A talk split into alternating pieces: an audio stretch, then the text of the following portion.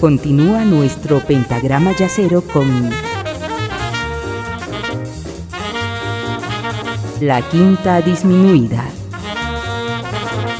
Muchas gracias por continuar acompañándome en esta sesión de la quinta disminuida en la que estamos escuchando a Miles Davis como acompañante, como sideman, como acompañante de otros músicos. Es cierto que hasta los primeros años de 1900, de la década del 50, Miles debía buscarse la vida y participar en sesiones en las que no era el líder como sideman, aunque también ya tenía discos bajo su nombre, pero a partir de 1959 no volvió a participar en sesiones en las que no fuera el jefe. Sin embargo, ya con toda su fama encima y después de haber cambiado varias veces el curso del jazz, a partir de mediados de los 80 volvió muy esporádicamente aparecer como invitado en algunos discos. Sin embargo, sorprende una aparición en un disco de su segunda esposa, llamada Betty Mabry, que usaba como nombre artístico el apellido de Miles, es decir, Betty Davis. Nacida un 26 de julio de 1945, 19 años menor que Miles, mientras cursa sus estudios durante la década de los 60, se empapaba de la cultura y la música folclórica del Greenwich Village. Betty trabaja como modelo, llegando a aparecer en revistas como Seventeen, Ebony y Glamour, y también frecuenta uno de los clubes de moda de la ciudad, The Cellar, un club frecuentado por una multitud artística y multirracial de modelos, estudiantes de diseño, actores y cantantes. Mientras trabaja como modelo, conoce al músico de jazz Miles Davis, quien es 19 años mayor que ella. Miles se estaba separando en ese momento de su primera esposa, la bailarina Frances Davis, y estaba saliendo con la actriz Cicely Tyson. Betty y Miles comienzan a salir a principios de 1968 y en septiembre de ese mismo año contraen matrimonio. En solo un año que dura su matrimonio, Betty influirá tanto en Miles en cuestiones de moda como en tendencias de la música popular de la época, algo que el mismo músico reconocerá posteriormente en su autobiografía. Según Miles, Betty lo ayudó a plantar las semillas de sus futuras exploraciones musicales al presentarle al innovador del funk Sly Stone y a un psicodélico guitarrista llamado Jimi Hendrix.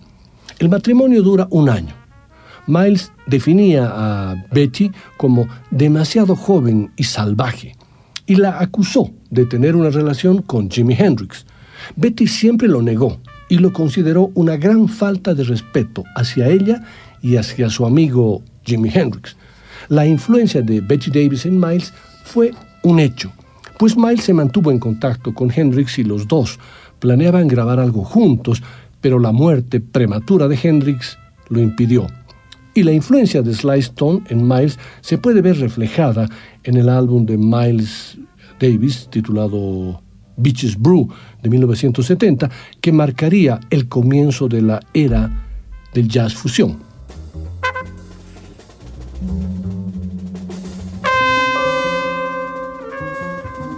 En su tercer álbum de estudio, bautizado como Nasty Gal, Betty Davis combina temazos de funk clásico con temazos funk rock y unas letras de alta tensión sexual.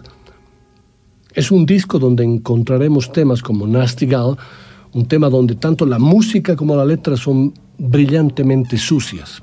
You and I es la única balada del disco coescrita por Betty Davis y Miles Davis y con arreglos de Jill Evans, una auténtica delicia. En ninguna parte del disco, ni en biografías, ni en discografías, aparece escrito el nombre de Miles Davis como trompetista.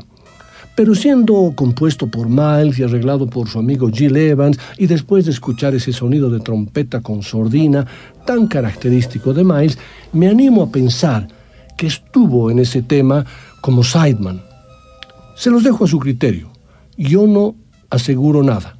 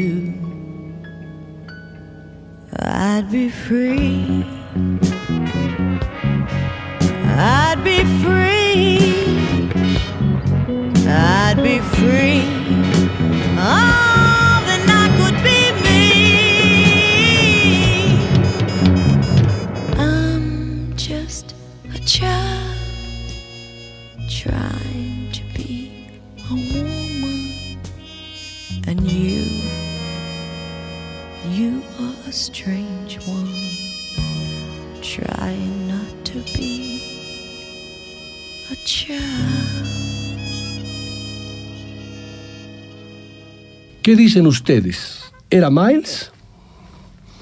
Hmm, difícil saberlo, pero el timbre de la trompeta con sordina, su propia composición, los arreglos de Jill Evans y que Betty fuera su segunda esposa podrían ser los elementos que nos lleven a pensar que era Miles en esos adornos con la trompeta. A propósito de su relación con Betty Davis, ella en una entrevista mencionó lo siguiente. Yo no escuchaba jazz, nada de jazz. De Miles me gustaron sus zapatos. No sabía quién era ni qué había hecho hasta ese momento. Tocaba en un club por el que yo andaba. Me dijeron que él quería conocerme y si subiría al camarín para tomar algo con él. Y yo dije, claro, ¿por qué no? Relató en la misma entrevista. Sé que la música que yo ponía en casa, Hendrix y Sly Stone y Otis Reading, lo influenciaron un montón. Es normal, no tiene nada de raro. Y en cuanto a su forma de vestirse, no tuve nada que ver. A mí me encantaba cómo le quedaban los trajes formales. Lo que pasa es que él me acompañaba cuando iba a comprarme ropa para mí y él se probaba algunas de esas cosas y le gustaba. Así cambió su look. Eso es todo. Miles tenía miedo de que ella tuviera éxito y de que eso la alejara de él. Miles supuso además que ella mantenía un affair con Jimi Hendrix. Nos separamos por culpa de su temperamento, cuenta Betty Davis. Era posesivo y ese no era mi estilo.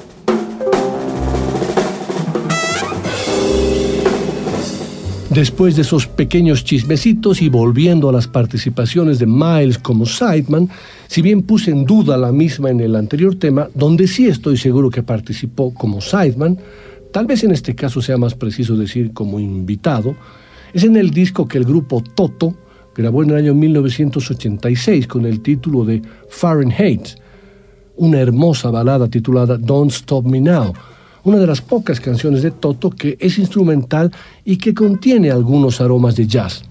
Por supuesto, Miles no era ajeno al mundo de Toto y la élite de sesión de Los Ángeles en general. Era muy amigo de Quincy Jones, productor de Thriller de Michael Jackson, un álbum en el que aparecían en gran medida Jeff Porcaro, David Page y Steve Lukather. Miles también había hecho una versión de Human Nature de Thriller, coescrita por el tecladista de Toto, Steve Porcaro, en su álbum You Under Arrest el año anterior. Aparentemente también era un gran fanático de la pintura de Jeff Porcaro, sin mencionar su forma de tocar la batería, por lo que una colaboración a gran escala de Miles Toto seguramente siempre estuvo en las cartas. Por ahora, el tema Don't Stop Me Now, Miles como invitado o sideman de Toto.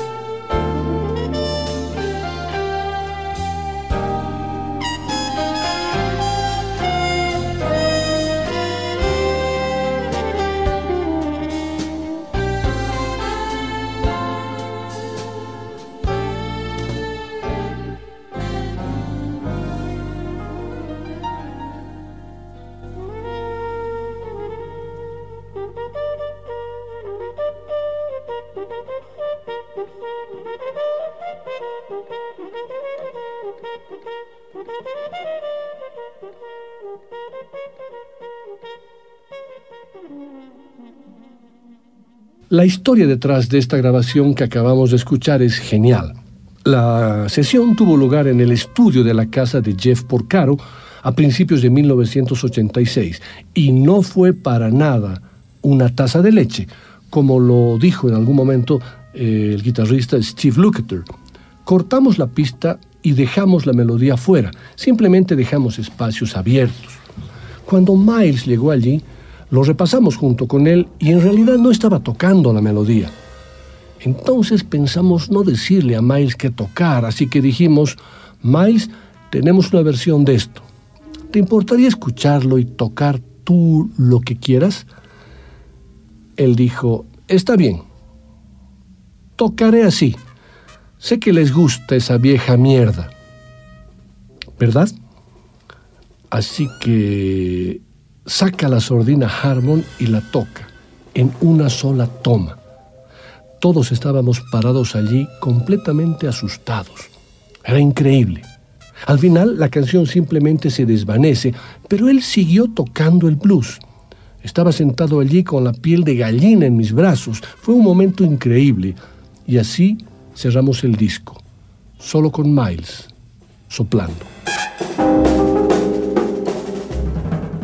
Otra participación de Miles como invitado fue con el grupo Cameo, de quien el trompetista en su autobiografía dice lo siguiente. En 1987 yo estaba realmente entrando en la música de Prince, en la de Cameo y Larry Blackman, y en la del grupo caribeño llamado Casau. Me gusta lo que ellos hacen. Cameo me recordaba a Sly Stone. Me gustan los desafíos y las novedades que acrecientan mi vigor. La música siempre ha sido para mí curativa y además espiritual. Cuando toco bien y mi banda toca bien, la mayor parte del tiempo estoy de buen humor e incluso mi salud suele ser buena. Sigo aprendiendo algo cada día. Aprendo cosas de Prince y de Cameo. Por ejemplo, me interesa la forma en que este grupo presenta sus espectáculos en vivo. Sus actuaciones en vivo empiezan despacio, pero uno debe estar atento a la mitad del concierto, porque es allí donde su presentación va tomando una velocidad increíble y desde allí emprenden el vuelo. Tenía 15 años cuando aprendí que un espectáculo, un espectáculo en vivo, debe tener una apertura, un punto medio y un final. Si sabes esto, tus recitales serán de principio a fin como los puntos culminantes de un recital normal. Conseguirás un 10 por el principio, un 10 por el espacio intermedio y un 10 por el final. Por supuesto con variaciones en el sentimiento, en el estilo y en la marcha. Puedes estar seguro de que será así. Ver la forma en que Camio destacaba a los otros músicos me ayudó a hacer lo mismo en mis actuaciones. Escuchemos a Miles con Cameo en el tema In the Night, que es parte del álbum Machismo de 1988.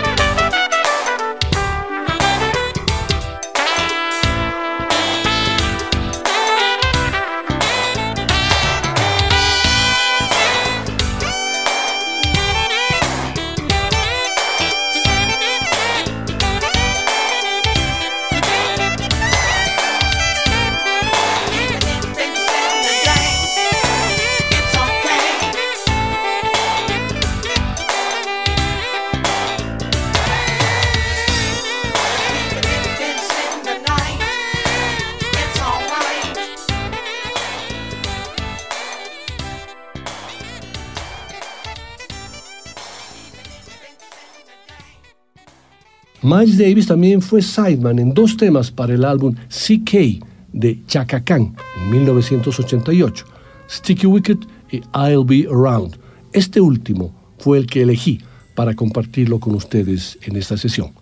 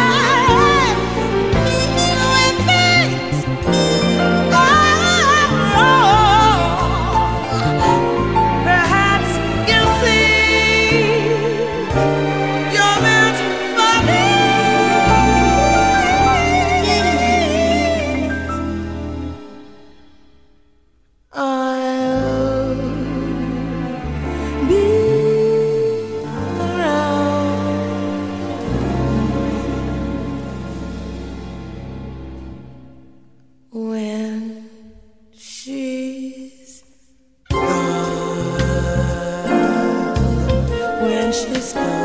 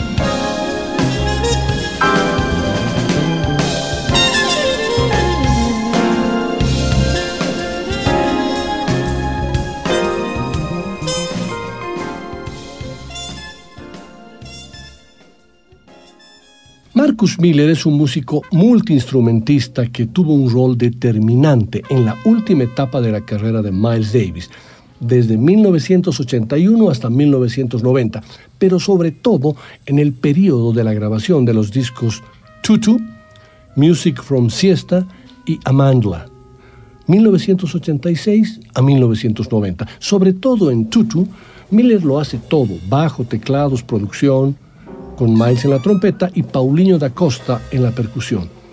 Este tema, Tutu, es el que acompaña a la quinta disminuida desde sus inicios.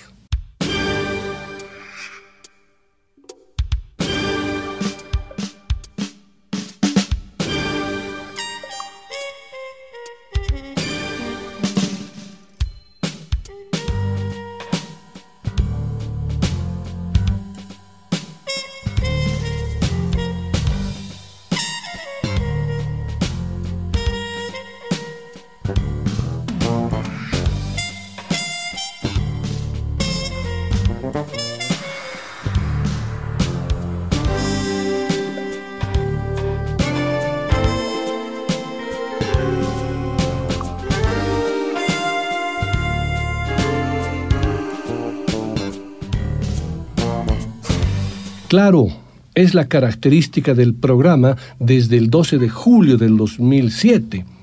Pero como les decía, de alguna forma en estos tres discos de Miles que les mencioné, Marcus Miller estaba a cargo de la nave y de alguna manera Miles le daba toda la autoridad y atribuciones necesarias. En su disco bautizado como The Sun Don't Lie, que salió al mercado en el año 1993, cuando Miles ya había muerto. Sin embargo, Miller dedica este álbum a Miles y además le compone un tema que lo titula The King is Gone. El rey se ha ido. En ese disco, Marcus Miller recupera algunas grabaciones del año 1989 e incorpora en el tema titulado Rampage el clásico sonido de la trompeta asordinada de Miles que había estado en algún espacio en los registros de grabación. En este tema, eso sí vale la pena aclarar, Miles no es necesariamente un sideman, ya que seguramente esas grabaciones quedaron excluidas de su disco Amandla, esos toques de trompeta, pero a pesar de ello y de la intensa relación que tuvieron el trompetista y el bajista, quiero compartirlo hoy con ustedes.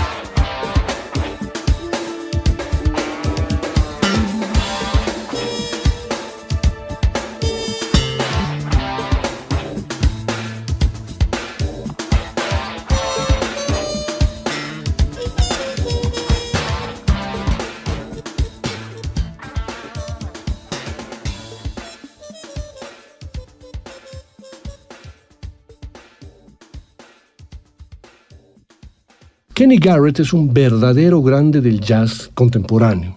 Es uno de los más destacados hijos musicales de la última época de Miles Davis, que fue su descubridor. Y su nombre ya forma parte de la historia moderna de este género. Kenny Garrett nació en Detroit en 1960, donde comenzó desde muy joven a tocar saxo, clarinete y flauta. A finales de los años 70 lo invitaron a formar parte de la Duke Ellington Orchestra, con la que realizó giras por todo el mundo y luego de afincarse en Nueva York participó en las jam sessions de George Coleman y en las big bands de Mel Lewis y Frank Foster. En 1984 graba su primer disco como líder junto a Woody Shaw y Nat Reeves, entre otros. Al año siguiente graba un disco dentro del grupo Out of the Blue, compaginando su trabajo con Freddie Hubbard. Poco después se incorpora al grupo del baterista Art Blakey y cinco meses después al de Miles Davis. Kenny Garrett ha grabado un gran número de discos como líder y como acompañante de algunos de los más famosos jazzistas del final de siglo. En el año 1989 publicó su disco solista bautizado como Prisoner of Love, en el que Miles Davis está como invitado, como sideman, en el tema Big Old Head.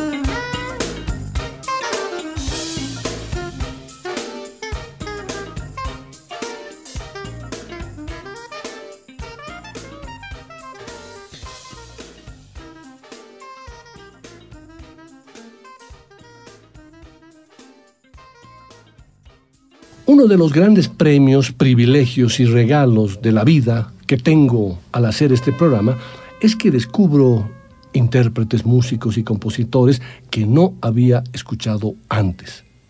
Este fue el caso cuando buscando la obra de Miles en la cual era un músico acompañante, un sideman, descubrí a Paolo Rusticelli, un pianista, compositor y productor ítalo-estadounidense, hijo del nominado al Oscar Carlo Rusticelli.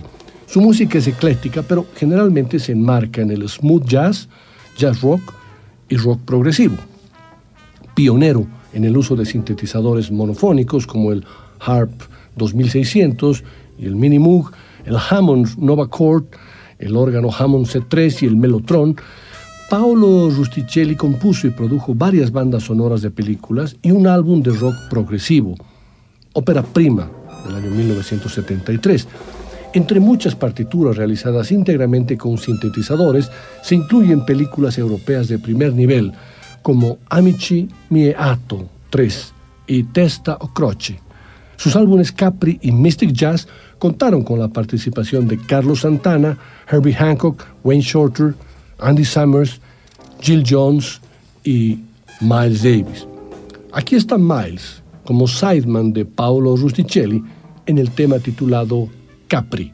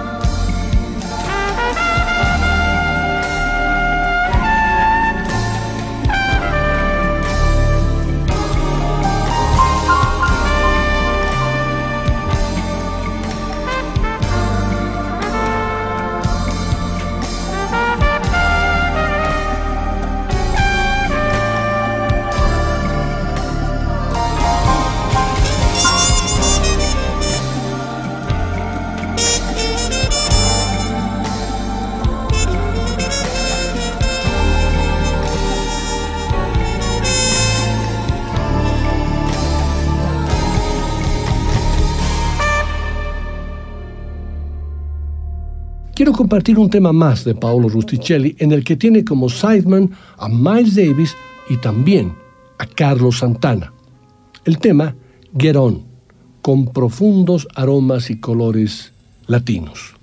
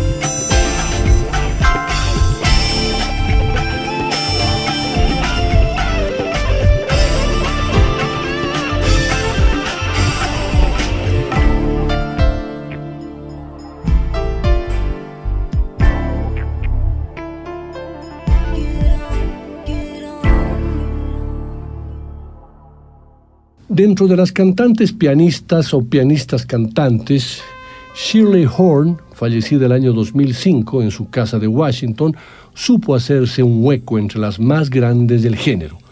Durante su extraordinaria carrera profesional, grabó discos en diversos contextos y fórmulas, y en los últimos años de su vida se dedicó, casi con un ritmo frenético, a sacar a la luz varios discos extraordinarios.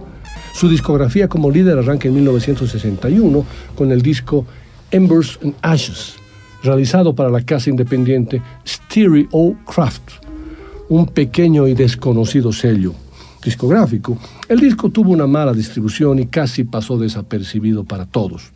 Pero no para Miles Davis, quien lo escuchó y tras quedar admirado de su calidad, le consiguió que grabar un disco en directo en el Village Vanguard de Nueva York.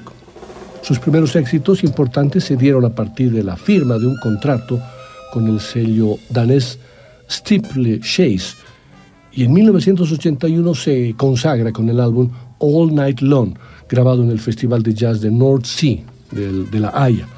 El renacido sello Verve la ficha en 1987 y tres años más tarde firma un extraordinario álbum titulado You Won't Forget Me, disco en el que la lista de invitados es impresionante.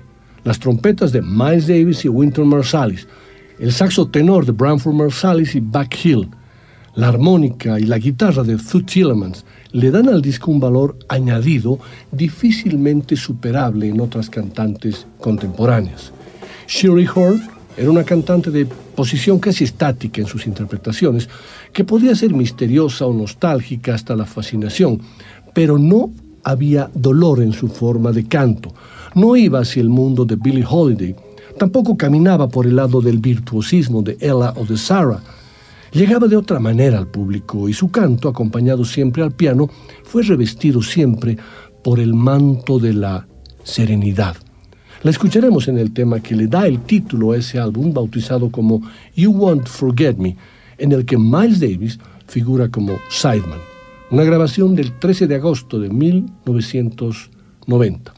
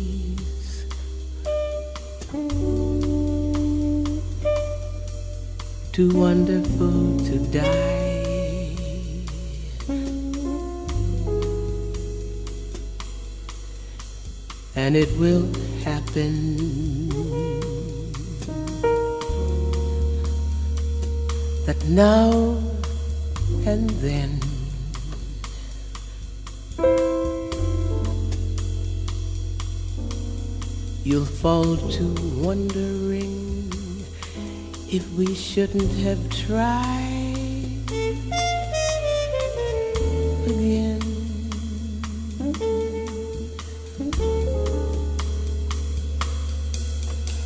You won't forget me.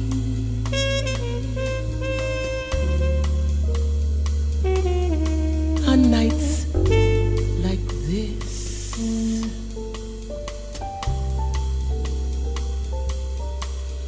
The moon will cast on you.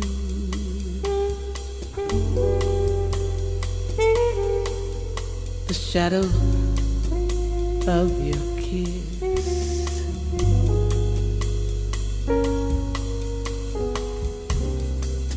No matter where you are, with whom you are, you'll think of me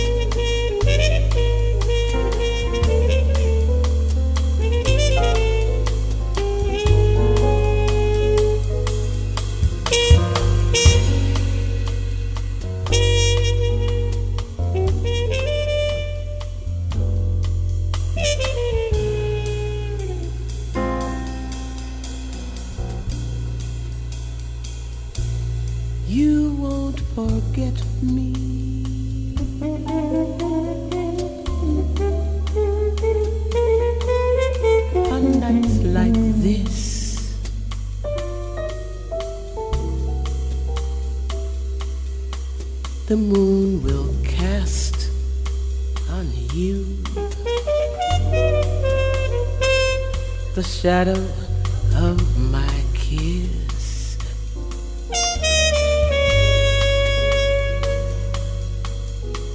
no matter where you are, with whom you are, you'll think of me. You won't forget me.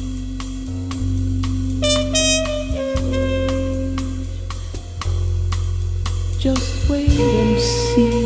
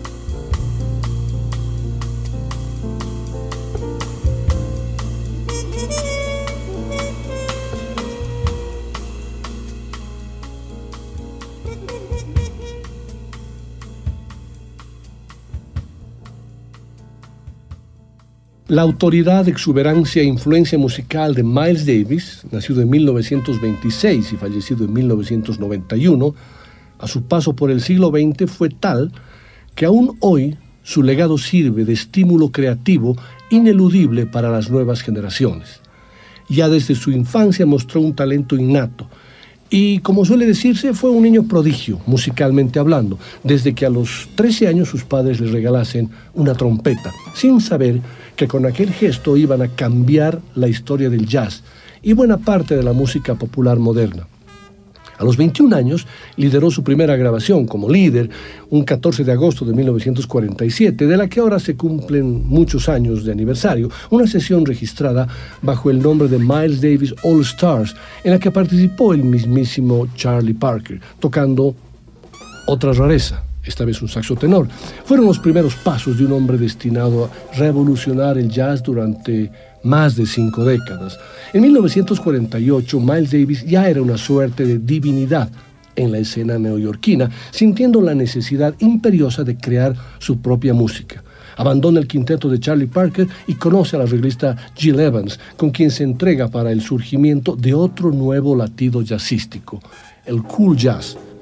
Otra primera vez como las que luego llegarían con la irrupción desatada del hard bop, el jazz modal, el free jazz, el jazz eléctrico, el jazz funk, etc. Y el jazz rock, por supuesto, ventanas que aún hoy nadie ha logrado cerrar.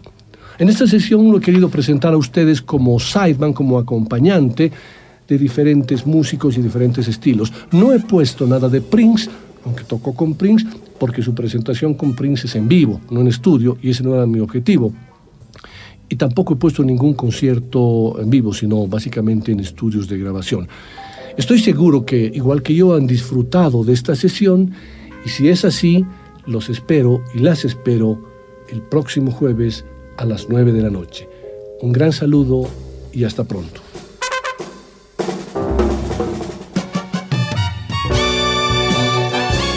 La Quinta Disminuida. Una producción de Nicolás Peña.